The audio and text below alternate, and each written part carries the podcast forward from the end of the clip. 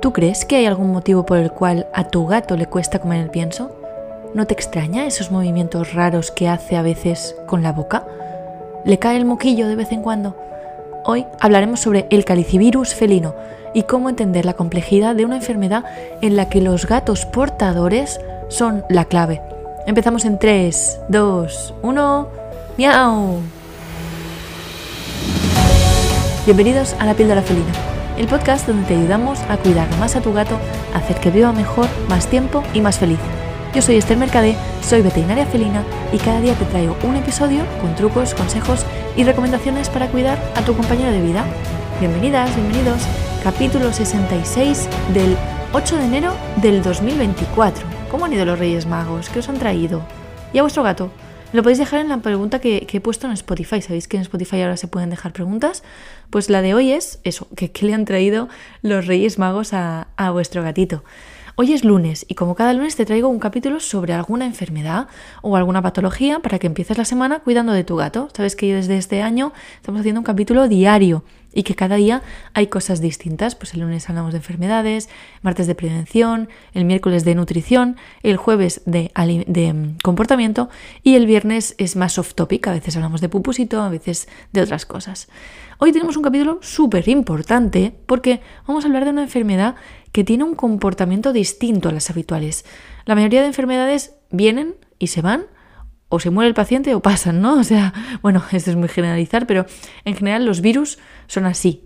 Luego podemos tener enfermedades crónicas, pero los virus normalmente tú pasas la gripe, la superas y hasta el año que viene. Pues esta enfermedad tiene algo peculiar y es que los gatos se convierten en portadores del virus y esto es realmente un, problema, realmente el problema de esta enfermedad. Para que te hagas una idea de cómo va a ir el capítulo de hoy, te explico lo que hablaremos. En primer lugar, te explicaré quién es el calicivirus felino y en qué consiste la calicivirosis.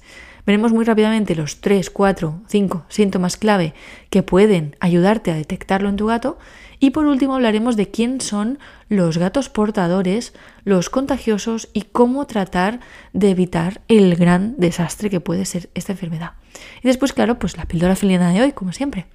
Lo primero es saber que el calicivirus felino es un virus ARN. Los virus pueden ser ARN de R de Roma, ¿no? A de Andorra, R de Roma, N de Navarra. O ADN a de Andorra, D de Dinamarca y N de Navarra o de, no sé, Noruega, que en general lo hace mm, más potente. Esto, esto de que sea ARN lo hace más potente a la hora de crear mutaciones.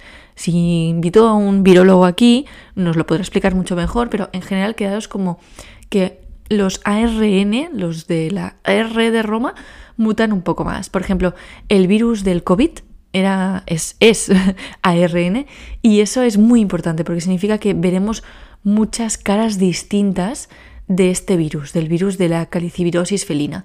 Veremos muchos tipos distintos. Vamos a hablar primero de la transmisión de este virus y lo importante en este, en este virus es que la transmisión tiene que ser sí o sí por contacto directo o por fómite, es decir, que hay varias posibilidades, pero que sobre todo es por contacto directo entre gatos, por saliva, por estornudos. Y los fómites son lo que se llaman los... Mm, serían cosas inanimadas que transmiten una enfermedad. Es decir, los gatos son los que hacen la transmisión por contacto directo y los fómites podrían ser platos, boles, cosas que un gato estornuda allí, el virus continúa vivo y viene el siguiente gato, bebe del mismo bol y se contagia. Y además, muy importante es que nosotros podemos ser estos fómites, podemos ser transmisores de este virus. Nosotros podemos tocar un gato infectado y luego tocar a un gato que no lo está y ser los, los portadores de esta enfermedad. Esto no pasaba, por ejemplo, la semana pasada que hablábamos de la leucemia y de la inmunodeficiencia. ¿Os acordáis del capítulo de inmunodeficiencia y de leucemia felina que hablamos del test, que fue en el capítulo 62? Os dejaré el link en las notas del programa. En esas enfermedades nosotros no podíamos ser los transmisores de, de, esto. En cambio, en esta enfermedad, en la calicivirosis felina, sí, sí que lo podemos ser. Otra cosa importante en la transmisión y en, el desarrollo de esta enfermedad es que hay mucha importancia en los ambientes de riesgo, en los sitios, las casas, las protectoras, donde hay muchos gatos. Por eso, precisamente las protectoras y las casas multigato, donde hay más de un gato, son los ambientes más peligrosos, los ambientes donde veremos más desarrollarse este virus. Suelen ser también zonas en las que hay mucho estrés, porque hay muchos gatos. Los gatos sabéis que necesitan bastante em, espacio para poder estar como en su territorio, estar tranquilos. No es que necesiten una casa muy grande, sino que necesitan que el espacio que tienen no compartirlo con mucha gente. Sino lo que tenemos que hacer es lo que ya decimos en el capítulo 1 de multiplicar los recursos por tantos gatos como tenemos. Así que en las zonas donde hay muchos gatos, como protectoras, como em, casas con, con varios gatos, hay mucho estrés en general y este, este virus se desarrolla más. Entonces, una cosa que hay que tener en cuenta de esta enfermedad, ya hemos dicho que es un virus ARN, R de Roma, es que esta enfermedad em, vamos a tener que detectarla normalmente por una PCR. ¿Os acordáis? Las PCR se pusieron muy de moda también con, el COVID. Pues la, la PCR es la mejor manera de detectar la enfermedad. Aún así, que haya virus, que esta PCR detecte el virus, no tiene por qué significar que este gatito esté pasando la enfermedad. Es decir, yo puedo tener un gato que la PCR me sale positiva, pero que los síntomas que tiene o lo que sea que le pase no sea por culpa de este virus. Así que esto complica muchísimo el diagnóstico de esta enfermedad. Además que tenemos que tener en cuenta lo que decíamos al principio, que hay gatos que se quedan portadores. Luego hablaremos un poquito, un poquito más de esto. Los portadores son aquellos gatos que pueden transmitir la enfermedad y que en general a ellos ya no les afecta. Es decir, el gato ya se ha curado, pero puede seguir siendo el transmisor de esta enfermedad. Vamos a ver una cosa que, es relevante en esta enfermedad, que os decía al principio, y es que hay muchas caras de este virus, hay muchos síntomas. Los síntomas principales son los síntomas relacionados con el sistema respiratorio. Veremos estornudos, que incluso estornudos a dos metros de distancia entre dos gatos, dos gatos que estén a dos metros de distancia se pueden contagiar por culpa de un estornudo. También veremos que hay mucha secreción nasal y ocular, es decir, muchas, em, muchos moquitos, mucho lagrimeo, mucha conjuntivitis. es la típica la típica presentación, la típica carita del gatito de la calle con mocos, con los ojos malitos. Estos gatitos de la calle están así por culpa de este virus y por culpa de otros virus también, pero eh, estas caritas que son tan, tan pobrecitos que, que dan mucha pena, que están que, que es que no pueden ni respirar, no pueden ni oler la comida, pues esto es normalmente por un calicivirus o un herpesvirus, pero en este caso vemos que el calicivirus nos afecta mucho a la secreción nasal y ocular. También pues tendrá dificultades para respirar, obviamente, tienen la nariz taponada, no pueden respirar bien. Y una cosa que es, vamos, lo, que me parece que es lo más característico del calicivirus ahora mismo es que tienen úlceras en la boca, se les hacen unas unas aftas, unas úlceras en la lengua, en, en, toda la zona del final de la boca y esto es lo que les hace que tengan muchísimo, muchísimo, muchísimo dolor para comer. Les causa salivación, son gatitos que podemos ver que tienen un poquito de saliveo en la comisura del labio o mucho, o mucho babeo y, y que a veces es justo después de comer y que este babeo huele mal, huele como a podrido. Además, por culpa de este dolor, de estas llagas en la boca, estas aftas, hacen unos movimientos con la boca como si estuvieran comiendo, como si estuvieran... Bueno, es difícil de, de hacerlo si no me estáis viendo, pero como si estuvieran masticando. Imaginaos un gato masticando exageradamente sin comida.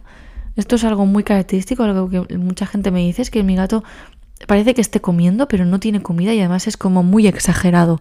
Estos gatitos puede ser que tengan llagas en la boca y que por el dolor estén haciendo este cuadro. Así que cuando tenemos estos gatitos así, con babeo, con mm, estos, movimientos raros en la boca, hay que abrir esta boca y comprobarlo. A veces será más fácil abrir la boca, a veces será más difícil. Esto no digo, no digo que lo hagáis vosotros, ¿eh? digo que lo hacemos los veterinarios felinos, pero hay que comprobar a ver hasta dónde está llegando esta enfermedad otros síntomas, otras caras de este virus. Por ejemplo, cojeras son también mm, características en esta enfermedad. No son tan habituales como las llagas en la boca o los moquitos, pero sí que vemos cojeras por culpa del calicivirus, dolor en algunas articulaciones, fiebre, fiebre de golpe, que empiezan a tener unas fiebres descontroladísimas y por último muertes, muertes súbitas, a veces calicivirus que son muy, muy agresivos, muy fulminantes y que provocan la muerte en varios gatitos de la camada o en uno, entonces dices, ¿qué, ha pasado aquí? Y ves que los demás también están infectados. Vamos a por el último, el último tema de este capítulo de hoy, que me parece clave, que es el tema de, de, los portadores, ¿no? De que hay muchos gatos, muchos, muchos gatos, que se convierten en portadores. ¿Qué les pasa a estos gatos? Pues bueno, estos gatos no muestran síntomas, no, no les pasa nada, realmente ya se han curado de la enfermedad, ya la han superado, pero van eliminando y van derramando virus por todas partes. Puede ser de manera persistente, son pocos, hay pocos gatos que eliminen de manera persistente todos los días, a todas horas, el virus, o puede ser de manera intermitente, en épocas puntuales, igual unos días a la semana o unos días durante el mes, que son la mayoría. La mayoría de gatos se quedan portadores intermitentes. Y además estos gatitos normalmente lo que les pasa es que se van reinfectando con otras cepas del virus o con otros, otras oleadas de este virus. Sí que tenemos gatos que no muestran síntomas, pero aún así van eliminando el virus, eliminando en el sentido de que lo van eh, esparciendo por todas partes, lo van derramando por, los ambientes, por los gatos que conviven con ellos y por lo tanto van siendo el foco de, infección. El problema de estos gatos, obviamente, eh, estamos muy felices porque se encuentran muy bien, pero el problema es que contaminan el ambiente y contagian a otros gatos que están sanos. El problema de esto también es que no está claro cuánto tiempo dura este estatus de portador, este tiempo en que tu gato está siendo el foco de infección de los tres gatos que tienes en casa. No está claro cuánto tiempo dura, a veces dura semanas, pero puede durar hasta años. Así que es una enfermedad realmente difícil de eliminar. En general yo creo que los gatos son muy, vulnerables a los virus. Ya lo vimos en el otro día también, en este capítulo que os digo, el capítulo 62. Y los virus creo que son lo peor que les puede pasar a un gato. Es muy difícil de reconocer a estos gatos portadores y lo sorprendente es que hay mucha cantidad de gatos portadores. Hay un 10% de todos los gatos del mundo que son portadores de calicivirus. La mayoría están sanos, la mayoría no les pasa nada. Y de este 10%, em, casi todos, entre un 50 y un 25%, son gatos de colonia. O sea, los, gatos, perdonad, perdonad, que los gatos de colonia, la mayoría son positivos. entre un 25 y un 75% de de los gatos de colonia son positivos a, calicivirus. Por lo que decíamos, son gatos que no están vacunados, no están en las mejores condiciones de salud y hay muchos gatos, con lo cual pueden sufrir estrés también. Así que muchos, muchos gatos de colonia son positivos a calicivirus. Eso no significa ni que estén enfermos, ni que se vayan a morir, ni que no adoptéis un gato de protectora ni de la calle. Eso no estoy hablando de esto. Estoy hablando de que, que ser conscientes de que estos gatitos pueden ser eh, portadores y que en cualquier momento pueden, pueden estar un poquito con moquitos. Entonces la primera señal eh, que veáis de moquitos en un gato que acabáis de adoptar es importante que se trate. ¿De acuerdo? Os dejaré un cuadro sobre esto, sobre esto de los portadores en las notas del programa porque me parece que es mm, más visual.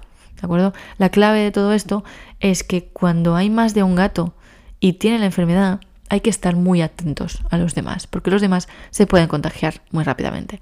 Hay que vacunarlos a todos, sobre todo después de un brote, después de que tengamos un brote en nuestra colonia de gatos, en la protectora o en nuestra casa que tenemos varios gatos, si hay un brote hay que vacunarlos a todos si no estaban vacunados ya. Y además hay que mantener una muy buena higiene en las casas multigato. Esto es para mí la clave de evitar el contagio, pues limpiar muy a menudo los comederos, los bebederos, todas las cosas de la casa para que nuestros gatos no se contagien entre ellos. Si queréis que os cuente cómo se trata esta enfermedad o cómo prevenirla, que es un tema de una vacunación muy específica, lo podemos hablar en otro capítulo. Podéis escribir, ya sabéis, en pupusito.cat barra contactar y, lo hablaremos. Podemos hablar de vacunas, podemos hablar de, la limpieza, cómo hacerla, que no es con cualquier producto, es una limpieza específica que es muy importante de hacer. Y la verdad es que es una enfermedad muy compleja y muy importante, es de las que forman la, la tríada de vacunación de cualquier gato. Repito, cualquier gato tiene que vacunarse de estas tres enfermedades, calicivirus, panleucopenia y rinotraqueitis. Gato viva donde viva, el gato que, sea, viva como viva y donde viva y como, como sea que quiera vivir, este gato tiene que estar vacunado. Así que realmente podría dar para varios capítulos hablar de todo esto o incluso un curso si, si queréis. Para terminar ya, te voy a dar la que es la píldora felina de hoy. Y la píldora felina es... Vigila de cerca esos moquitos constantes o esa nueva conducta de tu gato de masticar sin comida en la boca. Recordad que cada mes sorteo una asesoría felina, una, una, asesoría felina conmigo, que es una consultoría online en la que podéis hablar de cualquier problema que tengáis con vuestro gato, ya sea de comportamiento, de algún problema nutricional, lo que sea que necesitéis hablar. Y solo tenéis que entrar en la newsletter, lo tenéis en las notas del programa. Y allí también tenéis el curso gratuito Entiende tu gato en 7 días, que es ese curso que solo en una semana veréis que cambiáis la forma totalmente de ver lo que os está diciendo vuestro gato y lo que os decía antes. Gracias por dejar 5 estrellas en Spotify, en iTunes y por estar aquí ahora cada día. Con esto me estás ayudando a ayudar a más gatos. Un abrazo, un toquecito de nariz y nos vemos en el siguiente capítulo. Adiós.